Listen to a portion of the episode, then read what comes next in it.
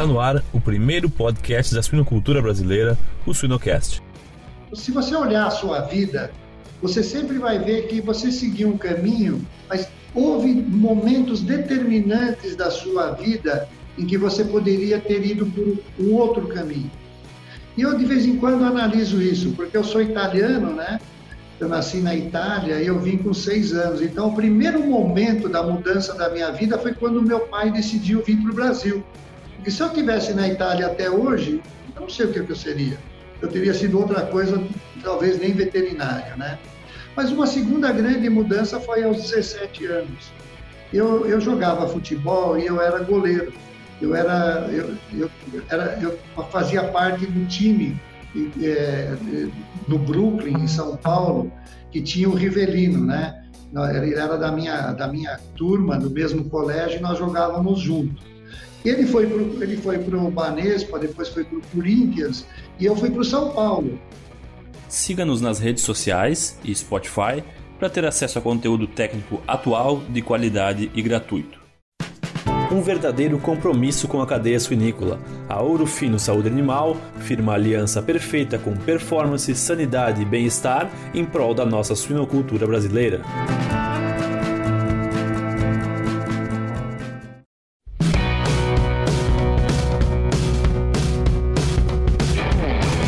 Olá pessoal, meu nome é Jamil Facim e o Suinocast só é possível através do apoio de empresas que apoiam a educação continuada na suinocultura. MSD Saúde Animal, Every Pig, Fibro, Ouro Fino e Seva Saúde Animal.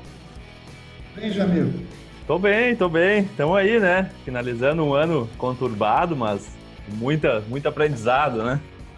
Muita, muita novidade, né? Muita mudança, né? Pois é, pois é. é a gente que, que é mais dessa onda online, acabou que aprendeu bastante coisa, porque a gente pensava que no teoricamente era usava o formato online como uma forma de inovação, mas hoje não, não praticamente não é mais uma inovação. Em um ano o, o, o ambiente online passou a ser rotineiro, né? Exato. E isso beneficiou, acho que a atividade de vocês ficou melhor em relação a isso, né? Uma, uma coisa interessante é que a gente começou a ver muito mais gente tirando vantagem disso, né? Então, não digo, digo concorrência pela agenda das pessoas, né? Quando tu tem, quando tu tinha só um evento online no dia, só tinha uma opção para assistir. Agora tu tem muito mais. Mas a questão é, eu acho interessante do ponto de vista que as pessoas, como um todo, começaram a ver que dá para se tirar muita vantagem disso e aproveitar, né? É. O problema é que ficou um pouco cansativo, né? Que todos fizeram isso ao mesmo tempo, né? É. E eu, na primeira, nos primeiros 15 dias, eu assistia tudo, assistia tudo. Agora, agora estou selecionando assim de uma forma e realmente as pessoas não têm tempo para assistir tudo, e todo mundo quer transmitir, né? Exatamente.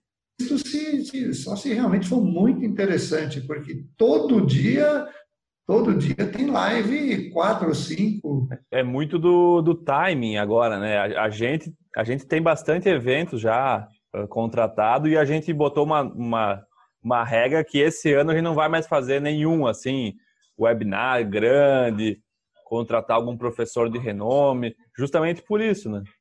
Para não, para não acontecer essa questão de perder uma super energia, um super conhecimento com poucas pessoas na, na audiência, né?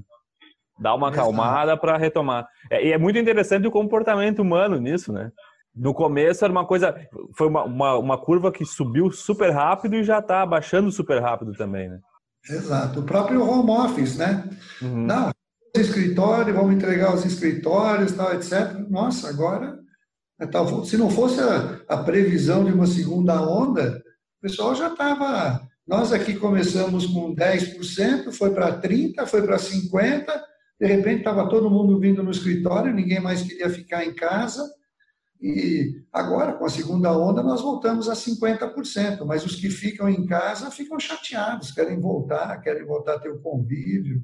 Sim. Daí a vacina, lógico, vai ter o home office, muita gente vai se adaptar, mas vai depender da profissão e do, da importância da pessoa. Né? Se for uma pessoa no nível de escritório, é uma coisa, se for uma pessoa de vendas, é outra coisa. São, são mundos diferentes, né? Sim, é, é, que é o que move, que é, é o que move a, o caixa da empresa, não adianta, né? É, não adianta, né? Você ah, ficou claro, as vendas nos primeiros três meses da pandemia, com as pessoas em home office, os vendedores em home office, elas subiram. Mas nos últimos três meses elas caíram. Uhum. Elas caíram todas as empresas. Então, e por que, que aumentaram? Aumentaram porque as pessoas ficaram com medo de não receber o produto, de ter falta, de não entregar, de fechar pista, porto. E aí as pessoas fizeram estoques maiores. E, e, e o relacionamento foi bom. Hoje, hoje não. Hoje eles estão comprando para o dia a dia e aí começam pela internet a comparar preço. De repente, você perde o cliente, né? Se você não tiver lá presente. Você... Ainda mais Depende do nível de produto. Você vender Coca-Cola é uma coisa, o cara compra mesmo. É ela ou Guaraná. Agora, se você vai vender uma biotecnologia que tem diferencial, se você não sentar para explicar, pela internet, ele não está nem te atendendo mais pela internet. Ele não, não atende mais. Exato. Não, é verdade, é verdade, né? Depende do produto e depende também. Eu, eu acho que essa questão dos três meses no início da pandemia aumentou porque tinha muita venda engatilhada também, né?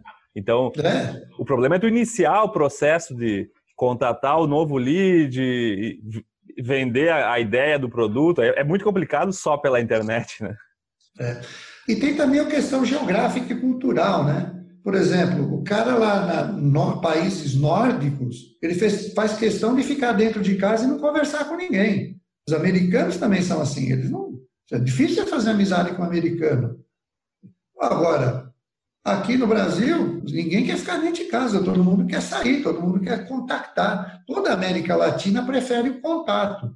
Os noruegueses, suecos, eles preferem não ter contato. Seis horas da tarde não tem ninguém na rua. Agora aqui não, seis horas da tarde todo mundo sai para a rua. são culturas diferentes, né? Então, é interessante, são mudanças que nós vamos saber o que, que vai acontecer à medida que for amadurecendo e que vier a vacina também, né? Vamos ver o que veio para ficar. Agora, a tua área, que é essa da digitalização, a educação é, digital aí à, à, distância, ela veio para ficar. Isso daí, não, ela já estava, mas a Covid acelerou, né? É, acelerou. Sim, sem dúvida. É, eu, eu acho que é, é, uma coisa que acho que tem que precisa ficar bem clara na cabeça das pessoas é que ninguém está excluindo nada e ninguém está inserindo nenhuma verdade absoluta, né? O evento presencial vai seguir acontecendo, o online também. Então, um, um, não substitui o outro, né? São coisas diferentes. O online te dá facilidades e custo baixo.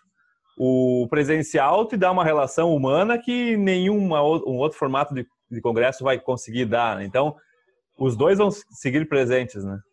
Mas legal, legal. Roupa, a nossa conversa ela é super super aberta, assim. A gente criou esse quadro Personas, né? Para justamente fazer uma, uma forma de homenagem e uma forma de aprendizado para todo mundo que nos escuta. A gente tem muito profissional a campo que nos escuta e para passar um legado, assim, para tu contar a tua história e, e, e, a gente te conhecer um pouco mais além da suinocultura, né? Uh, e daí a gente geralmente começa falando, ah, pode se apresentar, mas na verdade a, o episódio é uma grande apresentação, né? Então eu queria que tu, tu nos falasse, roupa, da, na, da tua trajetória da suinocultura, mais ou menos a questão da tua formação, assim, o, uma trajetória rápida, assim, numa linha do tempo, se tu fosse te definir. Bom, muito bom. O meu nome é Luciano Ropa, eu me formei em Medicina Veterinária pela Faculdade de Medicina Veterinária de Botucatu, em 1972. E eu entrei na suinocultura por uma coincidência incrível. Eu, na verdade, eu tinha, eu, a minha formação dentro da universidade foi para cirurgia veterinária de pequenos animais. Tanto é que todo o meu quinto ano de graduação eu fiz em universidades eh, brasileiras para cirurgia. E eu me formei e passei no concurso para ser contratado e ser professor na faculdade de Botucatu. Eu era quinta turma e eu fui aprovado no concurso em primeiro lugar, mesmo sendo, sendo recém-formado. E só que naquela época, para você ser efetivado, seu nome precisava aparecer no diário oficial. E nisso poderia demorar quatro meses, seis meses, um ano. E aí eu estava já casado, tinha um filho e não tinha emprego nenhum. E aí apareceu um criador chamado Fernando Lutfala, Lutfala, Lutfala, Lutfala, que é um parente do Maluf, que tinha uma grande granja de suínos é, em Araçoiaba da Serra. Era um dos grandes criadores, acho que continua até hoje, sendo um dos grandes criadores de reprodutores. E ele era um desses visionários, foi presidente da Associação Paulista de Criadores de Suínos, foi um dos grandes incentivadores da suinocultura brasileira. Ele importava as melhores linhagens do mundo inteiro. Nós tínhamos Duroc, Landrace, Large White, tínhamos o eh, Hampshire, o Vessex, ele tinha todas as raças. Ele dizia, Luciano, nós precisamos ser um supermercado, precisamos ter todos eles aqui. E ele precisava de um veterinário e ele consultou um professor nosso, Walter Maurício Correia, um grande professor na área de doenças infecciosas. E ele falou, ele me chamou falou, Luciano, olha, enquanto você está aguardando aí, isso pode demorar um ano, eu vou te indicar para você trabalhar lá com o Lutfala. Eu falei assim, mas professor, eu tive uma aula de suinocultura, uma só, em cinco anos. Foi o Alexandre Spires que veio de convidado aqui e falou quantos suínos tinha no mundo e que nós éramos o décimo país em termos de produção de suínos no mundo. Eu não tenho nada de suínos. Falou, você não vai, faz a entrevista, se você passar, passou.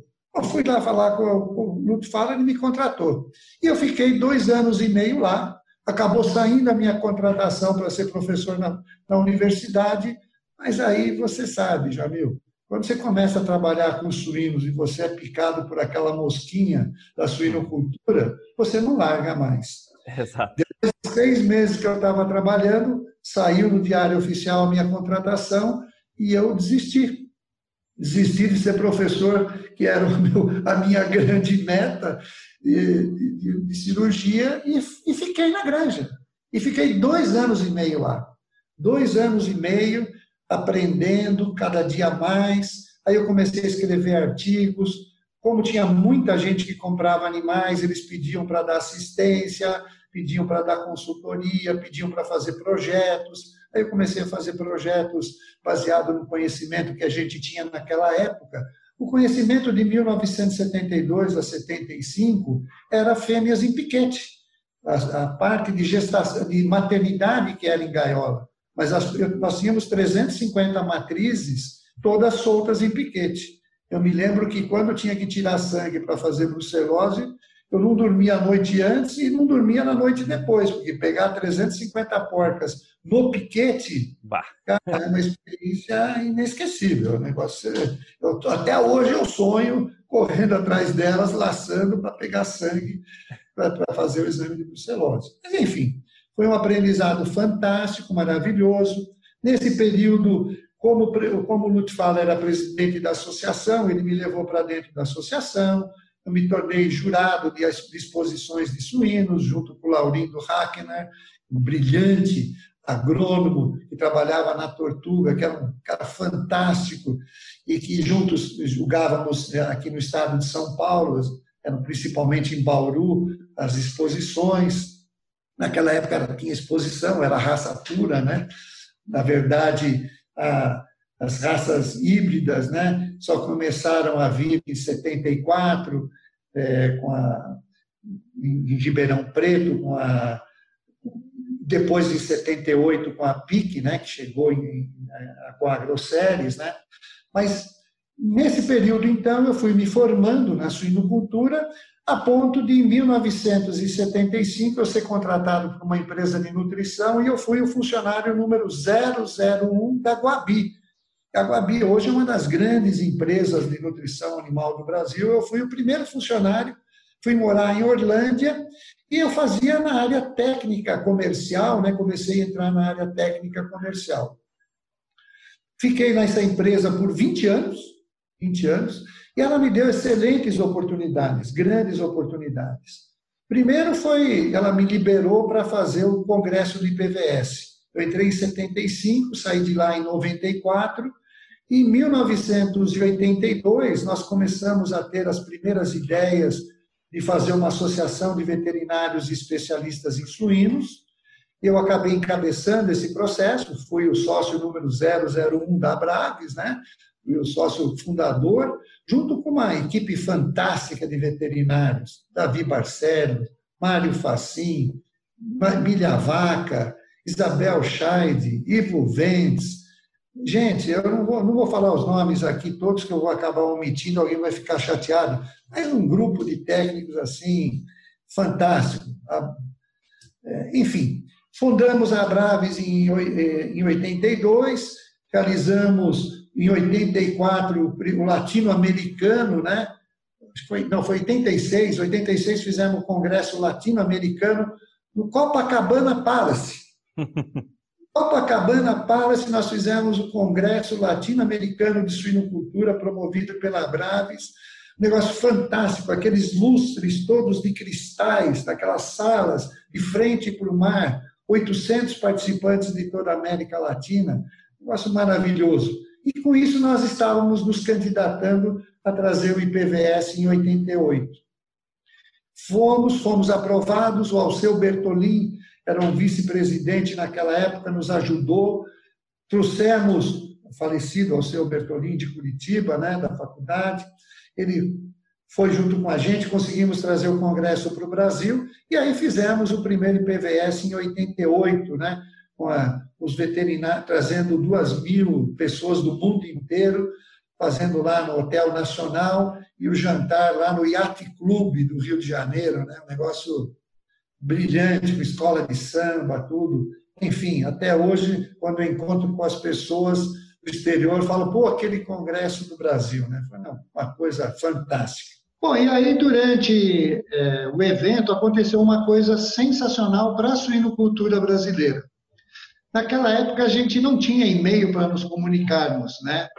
Então eu tinha que responder a todas as pessoas que queriam vir para o evento.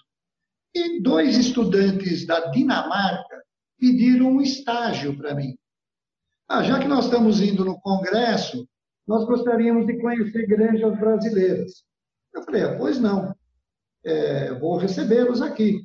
E aí, eu contando com a colaboração de um zootecnista que trabalhava comigo, Vanderlei Ventura, uma pessoa do Rio de Janeiro, nós decidimos que eles iriam visitar uma granja de 400, 500 matrizes é, ali na, na, região da Serra, no Rio de Janeiro, já que era perto, do, era a única granja próxima do, do, da cidade do Rio de Janeiro.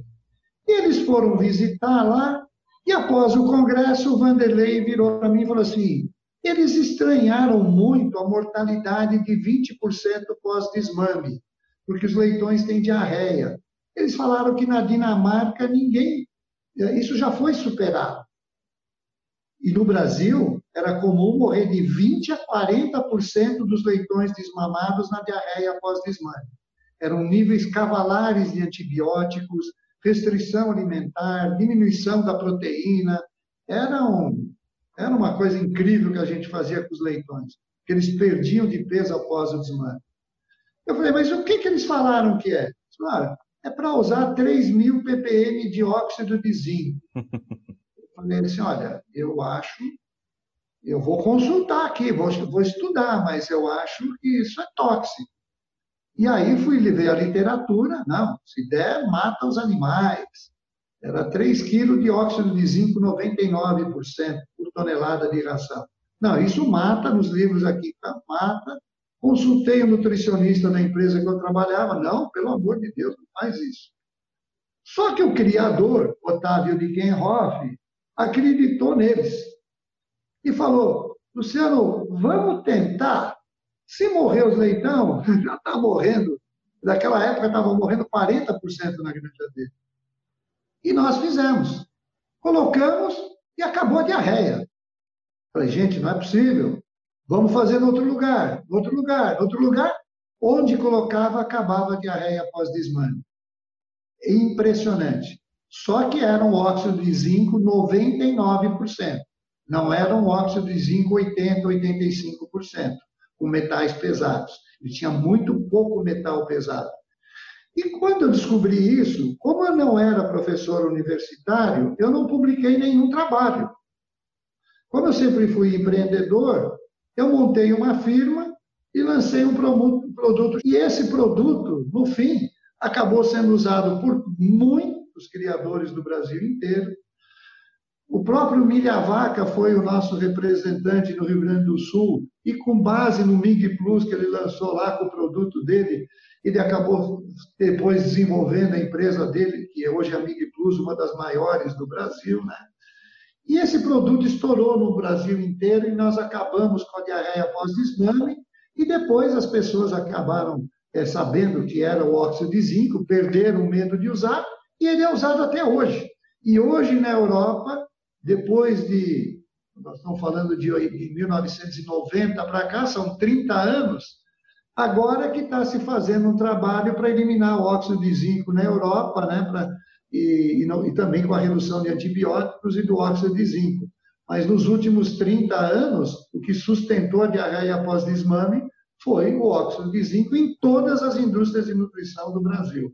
Isso foi uma coisa assim que caiu do céu e isso e aí talvez uma lição interessante para nós. Né? Eu estou organizando um congresso mundial, vem um estudante de veterinária da, da Dinamarca, eu não tinha tempo nem para ir no banheiro, mas eu tive a paciência de recebê-lo, a humildade de, de levar ele, patrocinar ele para ir para cima e para baixo, visitar a granja, ou seja, incentivando as, os jovens né, a poderem realmente. Então, nunca perca a humildade, nunca feche a porta para os colegas, seja sempre solícito é, e aproveite as oportunidades né, quando elas aparecem. Né?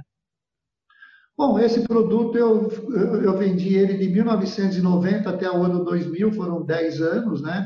E com o dinheiro que eu ganhei com isso, eu montei a minha granja né, de suínos, né? Eu tive, eu tive 400 matrizes aqui em Campinas e ela me, essa visita me deu, me deu é, quem trabalha no dia a dia não tem dinheiro para montar a granja, né? O dinheiro é para sobreviver. E com ele me deu dinheiro para poder montar a minha granja, graças a Deus é, que hoje realmente, como eu construí ela perto de Campinas, depois de 15 anos eu tive que fechar ela, porque a Campinas cresceu muito e eu, no fim, tive que fechar a granja por problemas de contaminação ambiental, cheiro, etc.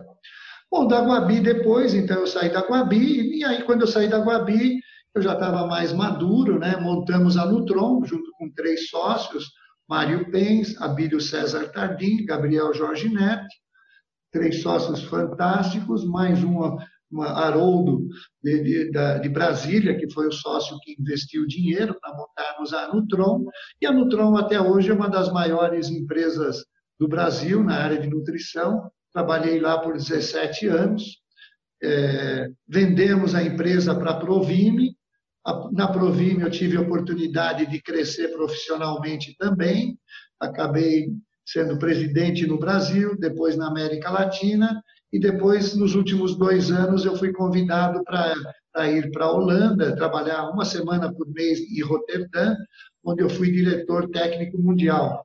Aí eu tinha que tomar conta da nutrição e o desenvolvimento da nutrição em 30 países do grupo Provime. Quando a Cargill comprou a Provime, eu saí, então, saí da, da Provime, me aposentei, eu já tinha 65 anos, fiquei dois anos prestando consultoria, aí depois tive uma oportunidade de voltar ao mercado com a Nutrego, com a Trau Nutrition, num contrato de três anos para ajudá-los a desenvolver o negócio no Brasil. Trabalhei lá, acabei né, trabalhando com eles, desenvolvendo a Bellman, que é uma, uma empresa fantástica de, de, nutrição de bovinos, de sal mineral. Compramos a Fatec e a BR Nova para fazer crescer a, a Trau Nutrition. Ela se tornou também um grande protagonista no Brasil. E a hora que eu pensei que eu ia aposentar pela segunda vez aos, aos 70 anos, eu acabei sendo convidado para trabalhar numa empresa chamada IES, que eu estou até hoje, faz dois anos já, e eu aceitei esse desafio por um problema conceitual meu. Toda a minha geração foi produzir suínos com antibióticos. E o mundo e o consumidor não querem mais isso. E eu, no fim da minha carreira, estou tendo a oportunidade de participar desse processo de se usar menos promotores de crescimento, substituindo-os por produtos é, naturais, que, que são produzidos de uma forma sustentável e que são, inclusive, têm patente verde e que são livres de antibióticos. Então, eu achei que seria uma coisa interessante para encerrar minha, minha carreira participando desse processo de transição. Então, basicamente, em resumo, foi isso daí. Foram poucas empresas bem vividas, sempre na área técnica, comercial e principalmente administrativa, né? Que as pessoas às vezes lembram de mim para ajudar a desenvolver o negócio. Foi na minha época de consultoria, foi muito mais em, estratégia de mercado do que conhecimento técnico específico uma espécie animal ou outra, né? Já imaginou controlar, predizer e reduzir a mortalidade de crash terminação? Deixe a inteligência artificial da EveryPig impactar positivamente seu sistema. Solicite uma demonstração agora mesmo em www.everypig.co/swinocast. Roupa, é uma coisa que até abri para ti, é, como que eu te conheci, né? Eu te conheci antes de tu me conhecer, provavelmente. Eu, eu na época da graduação, a gente organizava os grupos para ir nos congressos, né? E aí a gente foi numa Porc Expo. Eu acredito que a, que a que, eu, que foi, eu não me lembro aonde foi, talvez tenha sido Campinas ou provavelmente aí pelos anos entre 2006 2010 por aí. E, e, eu lembro de que a gente recebia as revistas lá no setor de suínos da URGS, né, da Pork, da Pork World, da Pork Expo, e daí eu vi, ah, via, via tu, a, a sua filha também, né, envolvida no, no, no, congresso, isso, e daí eu comecei a ver que, comecei a, a, imagina, na cabeça de estudante eu marcava como oh, uma personalidade da suinocultura, então a gente foi, uh, eu te conheci antes de tu me conhecer, e a gente foi, foi foi, foi essa maneira que eu, que eu vi uh, uma pessoa que se destacava, assim como o Mário Pens, assim como a gente entrevistou o professor Mores. Quando a gente é estudante, né, a gente meio que vai olhando assim, sem, sem, nenhuma, uh, uh, sem nenhuma conotação negativa, mas os dinossauros assim da suinocultura, né, que, que tem um legado que a gente acompanha desde estudante até o fim da nossa carreira, a gente vai vendo uh, eles desenvolverem sua carreira, e tu é um exemplo desses, e é mais ou menos assim que eu, que eu te conheci, eu diria. Exato. É, assim, você lembrou uma coisa interessante. Você sabe que para a comunidade da área nutricional e veterinária, a minha vida profissional na suinocultura ficou marcada. Mas pra, para os criadores de suínos, que na verdade o meu contato nunca foi um contato acadêmico. O meu contato sempre foi com suinocultores. Eu não sou do meio acadêmico. Eu saí da faculdade e não fiz pós-graduação, mestrado, eu não fiz. Eu, a, minha, a minha grande é, virtude foi sempre trabalhar com o suinocultor. Eu sou muito mais um extensionista do que um professor ou alguma coisa desse tipo. E um trabalho que marcou muito a minha carreira profissional na área de suinocultura foi o artigo Mitos e Verdades sobre a Carne Suína, que eu lancei em 1990. É interessante que é, eu, esse, esse, essa palestra me levou a, a grande número de países do mundo inteiro. Eu fiz essa palestra em todos os países da América Latina, eu fiz no Canadá, nos Estados Unidos, e nos Estados Unidos, em, 19, em 2000, eu nem lembro o ano, acho que foi 2000, 2002, eu recebi médico veterinário do ano pela Universidade de Minnesota. A Universidade de Minnesota tem a chamado All Lehman Conference.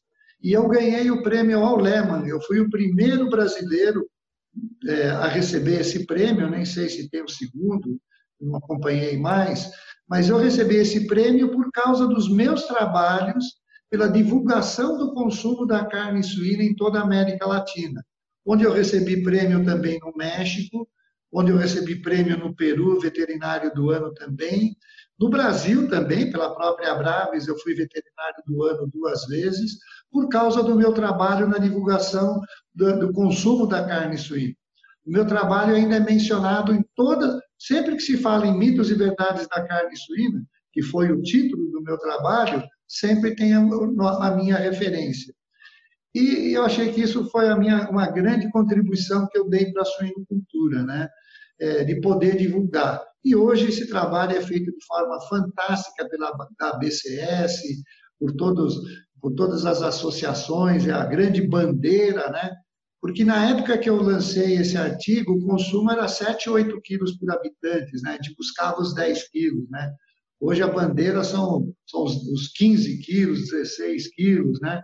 Então, veja que bacana, né? Em todo esse período, nós praticamente dobramos o consumo de carne suína no Brasil e hoje os mitos foram todos derrubados pela ciência, pelos fatos e pelos dados, né? Então, são coisas que eu me orgulho da minha vida profissional de ter contribuído com a suinocultura, trabalhando junto aos criadores, não na área de, de pesquisa, e principalmente por ter ajudado a divulgar a carne suína, né, para torná-la um alimento é, que era muito mal visto no passado e que hoje já é visto com outros olhos, né? não só no Brasil, como no mundo inteiro.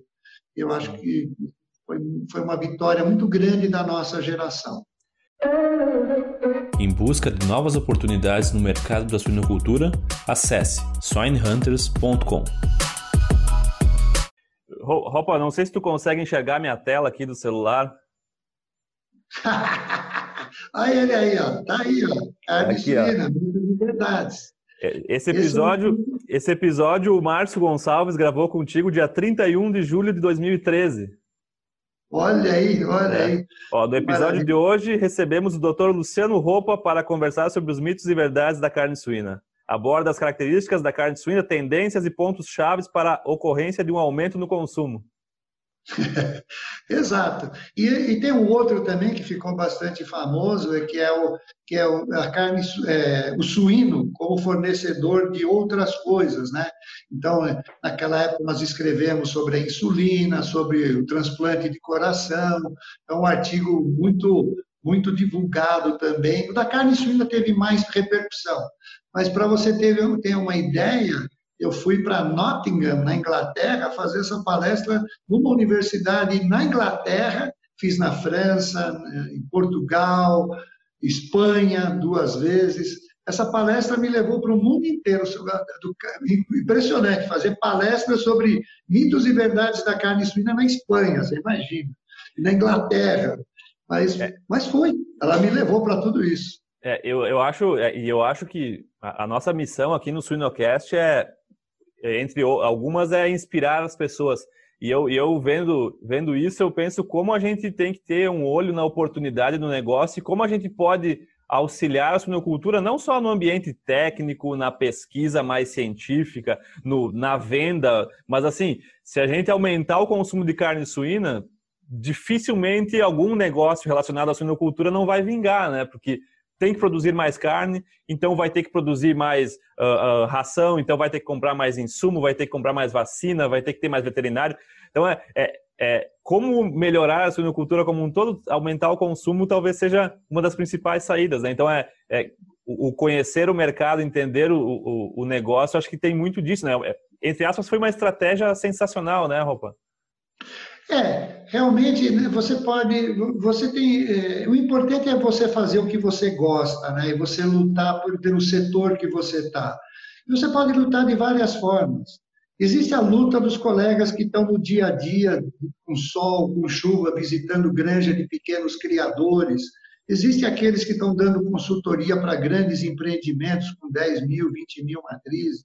Existe o pessoal das cooperativas. O importante é você fazer a sua parte, né? É, o, setor, o setor é fantástico. O agronegócio brasileiro é fantástico, né? As oportunidades, às vezes as, as pessoas me perguntam, ah, mas na sua época era mais fácil. Não, cada dia as oportunidades se abrem cada vez mais. Esses dois eventos que nós tivemos nos últimos dois anos são uma coisa sensacional. São, que, e vão mudar o mundo para sempre. Né? A Covid para os humanos e a peste suína africana para nós no agronegócio. As mudanças, nós não conseguimos entender ainda as mudanças decorrentes disso. E de cada mudança vem a oportunidade, né? Então, veja você mesmo, nós estávamos conversando sobre a oportunidade do ensino à distância, da digitalização, o trabalho que você faz, Jamil, é, como, isso, como isso mudou. Ele já existia, mas ele passou a ser importantíssimo a partir de agora. A telemedicina. Será que nós vamos ter televeterinária? Então, toda a digitalização, a robotização, Olha que mercado! Eu, na suinocultura, nunca pensei em aprender coisas da internet ou da mecânica, da robotização.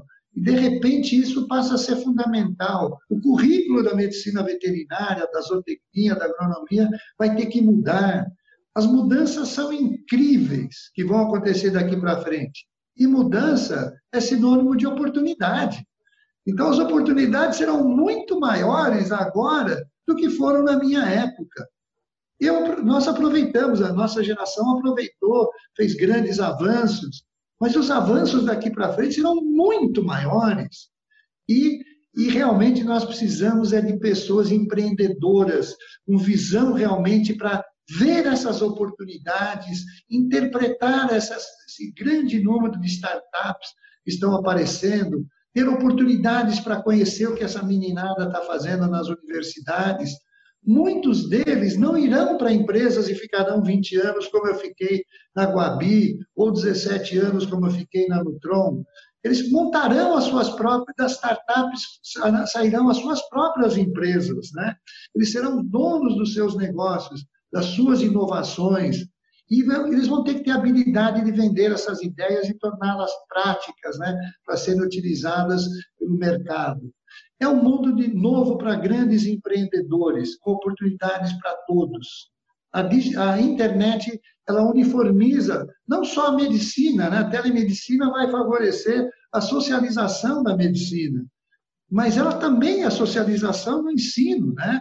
do aprendizado, né? e vai depender de cada um dormir mais cedo ou dormir mais tarde, acordar mais cedo ou acordar mais tarde, estudar, aprender. Eu não paro de estudar até hoje. Eu não sou professor universitário, eu não tenho que dar palestra, de... mas eu, eu estudo todo dia, principalmente tendências do futuro, porque é nelas é que estão as oportunidades. Bom, Benjamin, eu acho que eu estou me alongando no que eu estou falando, mas não, é perfeito. o que eu acredito.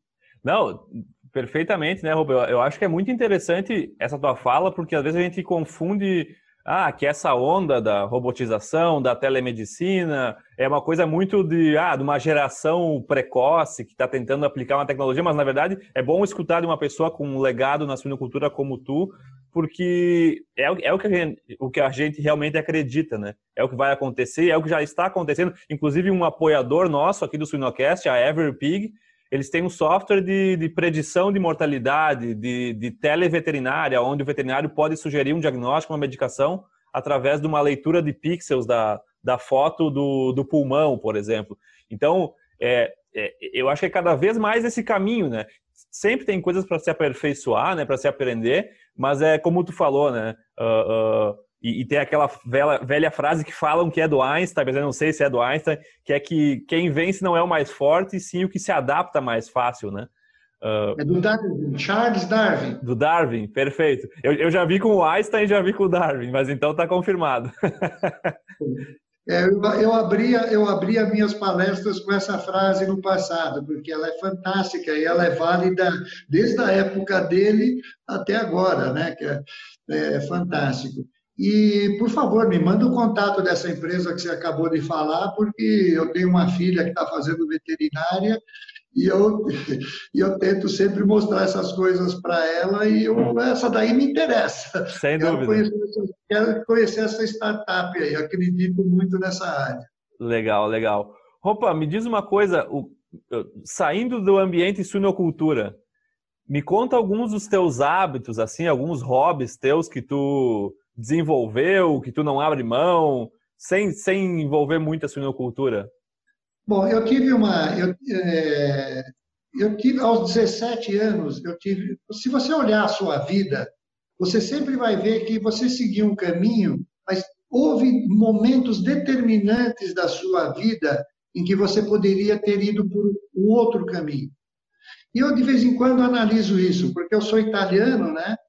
Eu nasci na Itália e eu vim com seis anos. Então, o primeiro momento da mudança da minha vida foi quando meu pai decidiu vir para o Brasil. Porque se eu tivesse na Itália até hoje, eu não sei o que eu seria.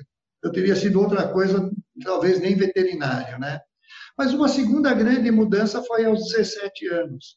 Eu, eu jogava futebol e eu era goleiro. Eu era, eu, eu, era, eu fazia parte do time é, no Brooklyn, em São Paulo, que tinha o Rivelino, né? Ele era da minha, da minha turma, do mesmo colégio, e nós jogávamos junto. Ele foi ele foi para o Banespa, depois foi para o Corinthians, e eu fui para o São Paulo. Naquela época tinha um, tinha um goleiro lá chamado Poi, que foi um dos grandes goleiros da minha geração, né? E, e, e, ele gostou de mim e me convidou. E ele falou assim: ah, não, você vai jogar no Juvenil de São Paulo. E eu levei toda a minha documentação, me inscrevi, comecei a, a treinar no Juvenil de São Paulo, e eu tinha certeza, porque eu tinha me preparado para ser goleiro. Ser... Desde os seis anos eu jogava nessa posição e jogava em times renomados do, do de São Paulo. É, e aí eu joguei no Banespa também, junto com o Rivelino, e, enfim. É, a gente tinha um, um passado interessante nessa área. Mas aí chegou um momento em que eu terminei o, o científico, né, que é o colegial, né? Aí meu pai falou, Luciano, ou você vai estudar ou você vai ser jogador. As duas coisas juntas não dá. Naquela época não dava, não dava. Hoje até eles têm alguma coisa que dá, mas antigamente não dava. E aí, até meio por pressão dele, eu acabei indo estudar. E aí entrei em Botucatu, fiz a faculdade, e, mas aquele momento eu tomei uma decisão eu não ia ser jogador de futebol. Mas aquele momento foi marcante na minha vida. Quando eu decidi fazer veterinária, eu entrei na faculdade, fiz cinco anos lá em Botucatu. Bom, eu sou veterinário, então futebol era apenas uma diversão. Mas até hoje o futebol é o meu grande hobby. É o que eu gosto de assistir, porque jogar com 72 anos eu não jogo mais, logicamente. Mas eu gosto muito de assistir, de torcer. Torço pela Ponte Preta aqui, vou no campo, gosto de ir lá gritar e sofrer, né? Porque nunca fomos campeão, nunca ganhou nada, né? Mas estou lá, estou firme lá, firme nos meus conceitos. E eu sou um veterinário e, na verdade, eu me especializei em suinocultura, mas eu gosto de todos os animais. Eu sou um veterinário é, que não pensa só em suínos. Eu tenho cachorro, eu tenho cinco cachorros na fazenda, tenho um em casa, eu gosto de gato, eu gosto de boi, eu gosto de cavalo, eu crio boi, eu tenho na minha fazendinha, nós temos uma criação de boi, eu tenho os porquinhos lá também, mas eu cuido de todos os animais. Então, eu particularmente, apesar das pessoas me considerarem um veterinário especialista em suínos, na verdade, eu sou um veterinário que gosta da minha profissão, eu gosto de todos os animais. Eu, particularmente, eu, eu convivo com os meus animais. Todo fim de semana eu vou para a fazenda, eu gosto de ver os cachorros, cuido dos cachorros, cuido dos, dos, dos boi. Eu, eu sou um veterinário prático, da, da, da vida prática da profissão. Legal, Isso legal. É, então, futebol e animais são os meus hobbies. Já pensou estar no top 1% da suinocultura? Acesse academiasuina.com.br e invista no seu conhecimento. Eu estava pensando aqui, Ropa, que uh, uh, se, se, tu tivesse tomado outra decisão lá nos seus 17 anos, talvez hoje tu estaria comentando futebol né, em alguma rede de televisão e, e não trabalhando uh, com suínos, com animais, né? Era mais fácil, né? Ficava só criticando, né? Ou elogiando, né? Hoje eu estaria falando do Maradona, pô, Maradona, tá? enfim. Era. Seria uma, é uma é, é, eu, eu, eu, eu, eu, eu gosto muito de futebol e eu digo que comentarista de futebol é o emprego dos sonhos para mim, né? Porque sentar ali, criticar, falar que. E, e, o mais fácil é comentar depois de que aconteceu, né? é uma barbada. Ah, ele tinha que ter tomado esse rumo aqui, ele tinha que ter cruzado, ele fez aquilo, ele tinha que ter trocado. Quando o treinador troca e o time perde, ele trocou mal, óbvio, né? O cérebro faz a gente pensar nisso, né? É muito simples. Mas é. que bom, Jamil, eu, eu, eu agradeço muito essa tua oportunidade de, dar oportunidade, talvez, de quem não me conheceu me conhecer melhor. Eu agradeço muito a oportunidade. E eu fico muito contente na minha vida profissional ter contribuído com algumas empresas, no desenvolvimento de algumas empresas. E foi a Guabi, a Nutron, a própria Agrines, né? É uma empresa aí de Florianópolis na área de informática, de, e foi uma empresa que começou junto com o trabalho, junto com a gente lá na época da Nutron. Eu fui sócio fundador da Tectron, eu colaborei bastante junto com Milha Vaca no início da, da Mig Plus, com, com, o nosso produto à base de óxido de zinco, a fundação da Nutrial em Goiânia. Enfim, tenho grandes oportunidades de colaborar para o crescimento de várias empresas por onde passei, por onde trabalhei, e hoje eu sou uma pessoa feliz. Eu acho que é, eu tenho muito mais amigos do que inimigos, né? porque todos nós temos amigos e inimigos, mas eu acho que eu consegui construir o maior número de amigos do que de inimigos, e sempre respeitei a todos eles, né? de uma forma profissional, e espero que eles me considerem assim também. Genial. Obrigado pela oportunidade da gente ter tido essa inter-relação e essa conversa, agradeço muito e aproveito para dar um grande abraço a todos que estão assistindo. Perfeito. Uma última coisa que a gente sempre conversa, faz uma pergunta para fechar os nossos episódios do Personas, que é assim: que conselho tu daria para o Luciano Ropa ou para o cara que está se formando agora, ou para o cara recém que começou seu trabalho agora, está começando uma carreira na suinocultura?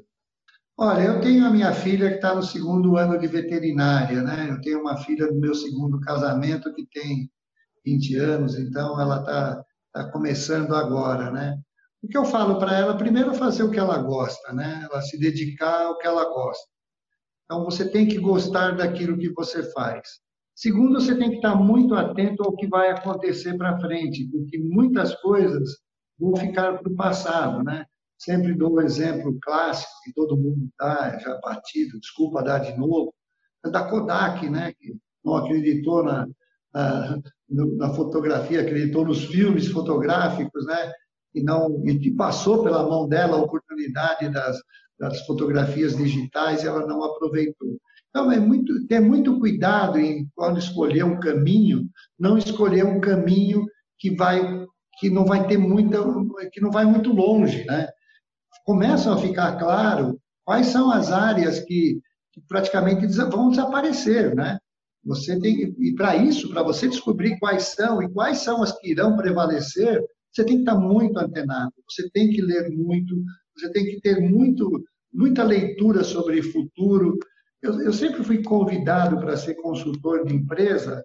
Quando eu fui consultor, eu dava consultoria para oito grandes empresas brasileiras. Porque eu sempre pensei nisso, eu sempre tento fazer a previsão para os próximos dez anos. Talvez eu, se eu puder dar um conselho, que é o que eu dou para minha filha, é onde você se vê daqui a 10 anos? Se você responder essa pergunta, você sabe qual é a sua trajetória. Jamil, qual, o que, que você vai ser daqui a 10 anos? A tua empresa vai continuar igual? Você acha que ela dura 10 anos? A tua tecnologia dura? Então, essa é a grande pergunta.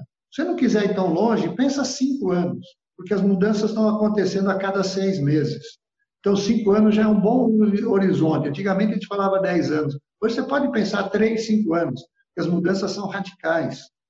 Então, é, certamente você vai ter que dar essa resposta. E você vai ter que estudar muito para dar essa resposta. Você, onde você se vê daqui a cinco anos? O que, que você será daqui a cinco anos? O que você está escolhendo hoje continuará ativo que evolução vai ter nessa área?